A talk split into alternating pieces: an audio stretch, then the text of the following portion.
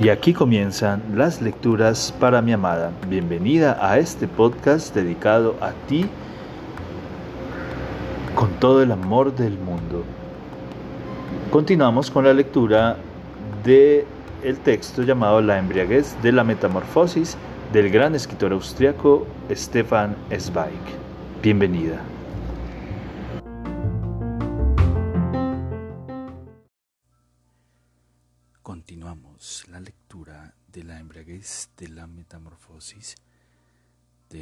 Escritor austriaco Stefan Zweig.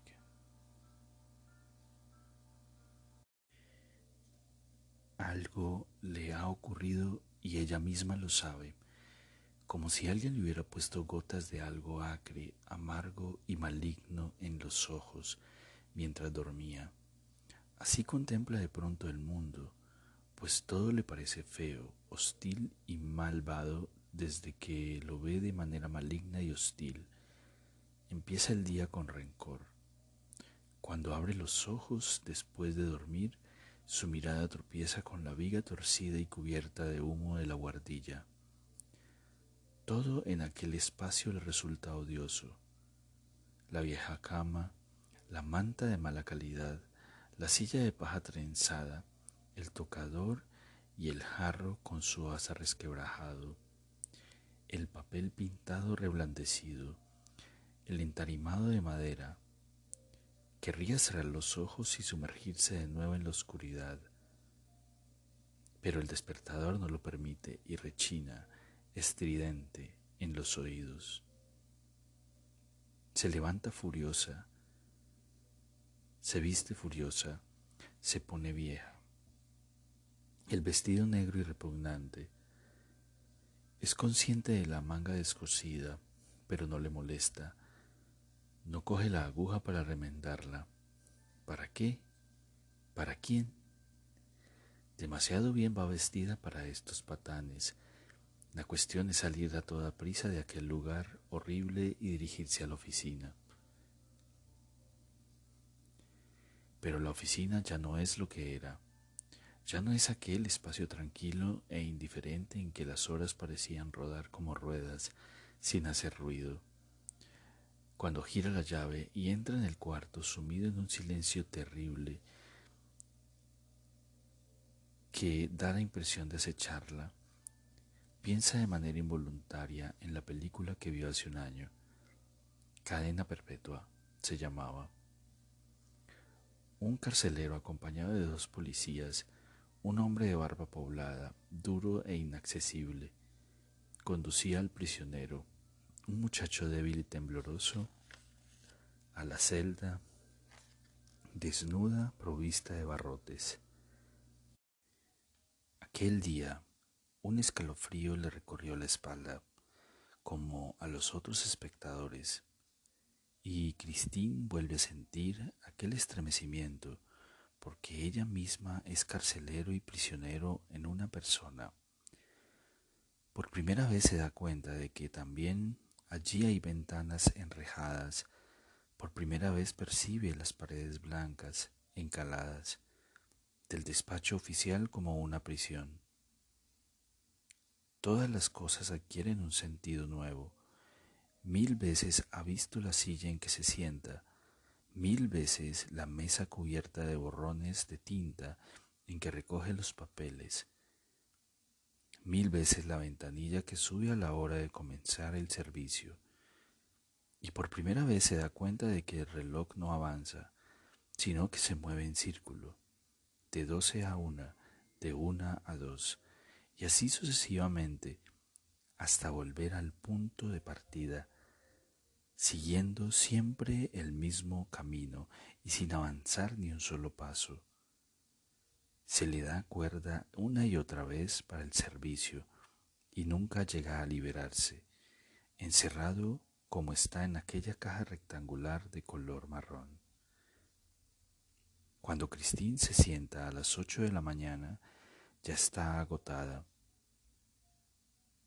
Agotada no por lo concluido y realizado, sino por todo cuanto ha de venir, por las mismas cartas de siempre, las mismas preguntas, los mismos gestos, el mismo dinero.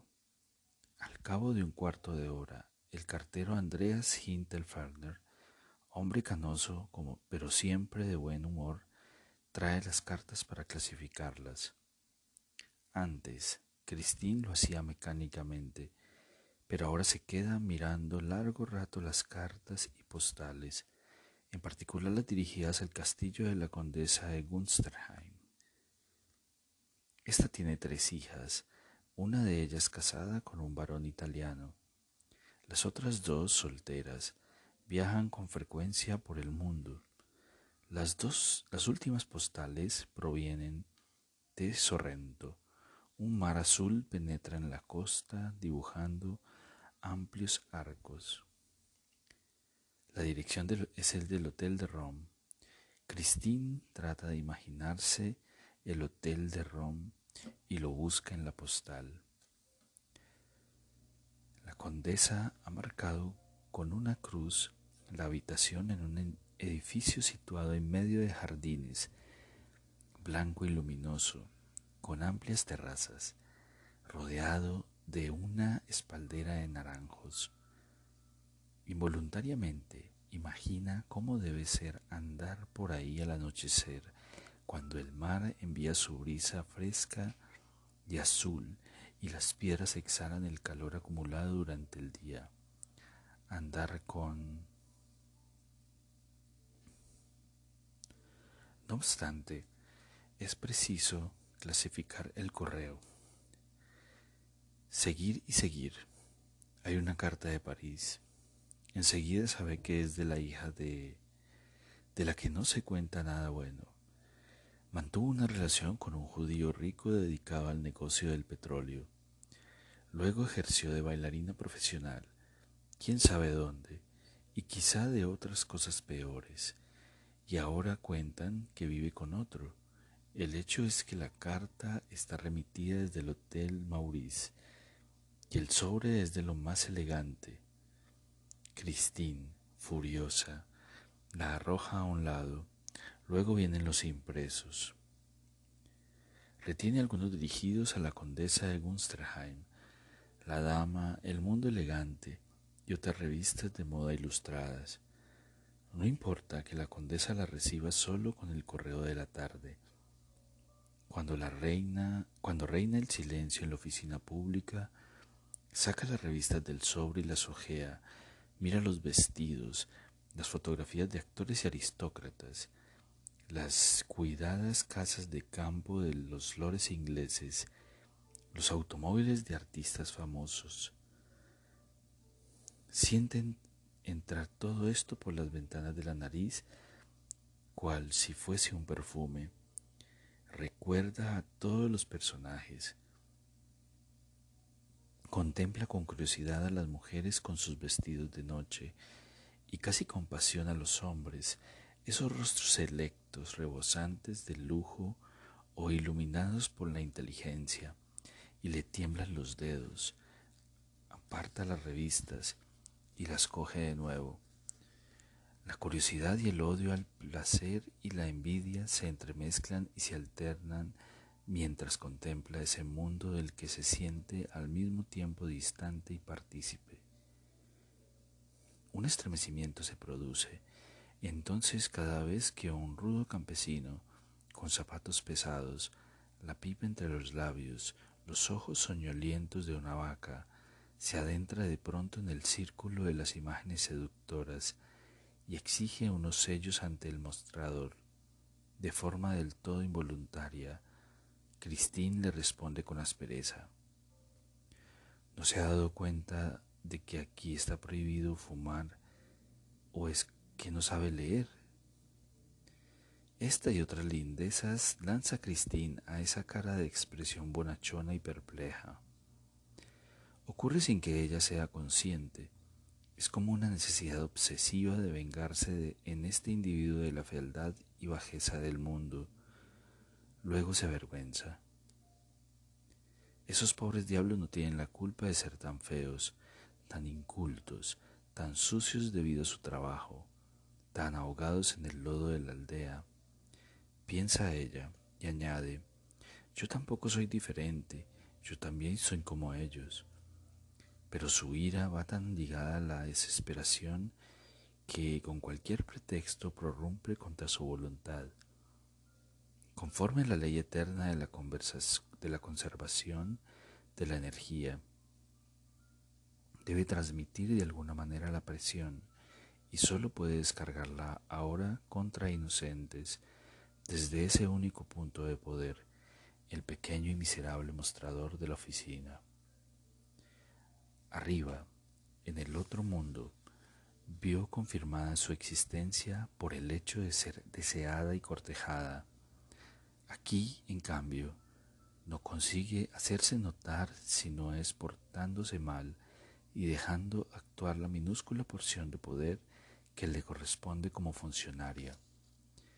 Es miserable, es lamentable, es una bajeza darse todo contra estas personas buenas y cándidas, y ella lo sabe. Pero el mal libera algo de su ira, aunque solo sea por unos segundos, cuando no se presenta la ocasión para descargarla contra personas la cólera estancada muy en su interior se abalanza contra los mudos objetos. Un hilo no se deja enhebrar, lo rompe. Un cajón no se cierra enseguida, lo empotra con toda su fuerza en el armario. La dirección de correos le ha enviado consignaciones erróneas. En vez de mandar una carta con tono cortés, envía una misiva desafiante. Una comunicación telefónica no funciona en el acto. Amenaza a la colega, a la colega con quejarse enseguida. Es lamentable, lo sabe y observa aterrorizada su cambio, pero no puede evitarlo. De alguna manera debe expulsar su odio al mundo, pues de lo contrario se asfixiaría. Una vez concluidas las horas de servicio, se refugia en su habitación. Antes solía pasear media hora mientras la madre dormía, o charlar con la tendera, o jugar con los niños de su vecina. Ahora se enquista y encierra su hostilidad dentro de las cuatro paredes para no reaccionar ante la gente como un perro irritado. No puede ver la calle con sus edificios, direcciones y caras siempre iguales. Ridículas le parecen las mujeres con sus vestidos anchos de algodón, sus pelos grasos con forma de torre, sus manos toscas con anillos, insoportables le resultan los hombres jadeantes y barrigudos, repugnantes, los mozos que se hacen los urbícolas y se untan el cabello con pomadas. Intolerable la fonda donde huele a cerveza y a tabaco de mala calidad, y donde la chica tonta y jamoneta de mejillas coloradas acepta las bromas y manoseos del guardabosque y de la gente de gendarmería. Prefiere encerrarse en la habitación, pero no enciende la luz para no ver las cosas odiadas. Muda, permanece sentada, pensando siempre en lo mismo Recuerda con una fuerza y nitidez asombrosas y vislumbra innumerables detalles que no sintió ni percibió en medio del ajetreo. Recuerda cada palabra, cada mirada, cada comida. Recupera con una intensidad asombrosa los sabores. Siente el vino y el licor en los labios Rememora la sensación que le producía el vestido ligero de seda sobre los hombros desnudos y la suavidad de la cama blanca. Se acuerda de un sinnúmero de cosas que el pequeño inglés la siguió con extraña perseverancia por el pasillo y se quedó delante de su puerta. Y ciertas caricias de la chica de Mannheim en el brazo le arden de pronto en la piel como una descarga eléctrica. Y luego recuerda haber oído que también las mujeres se enamoran unas de otras. Recapitula cada uno de aquellos segundos, horas y días, y sólo entonces se da cuenta de la plétora de posibilidades desaprovechadas e inimaginadas de aquella época. Así permanece sentada cada noche, muda y quieta, repasando aquellos días y pensando en cómo era, consciente al mismo tiempo de que ya no es la misma. No quiere saberlo, pero lo sabe. Cuando llaman a la puerta, Fuchstaller intenta consolarla una y otra vez. Se queda inmóvil, contiene el aliento y respira aliviada cuando oye los pasos bajar por la escalera, preñada de crujidos.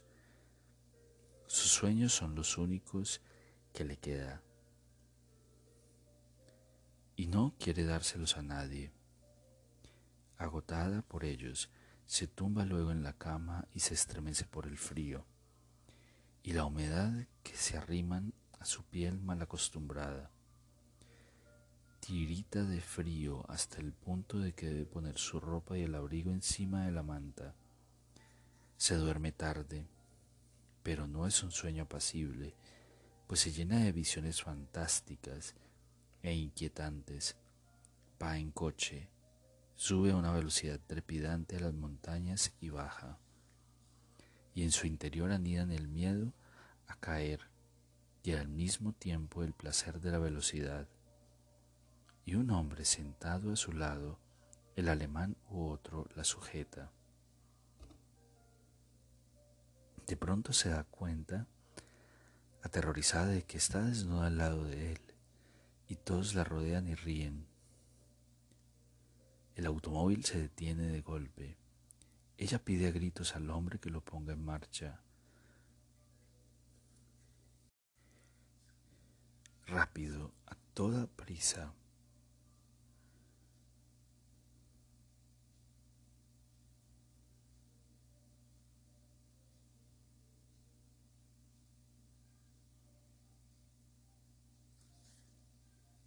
Con más fuerza y por fin siente en las entrañas el impulso del motor que ha arrancado y el placer puro y fluente que produce el coche mientras recorre casi volando los campos y se adentra en el bosque oscuro y ella ya no está desnuda, sino que se arrima al hombre más y más hasta que suspira y cree disolverse.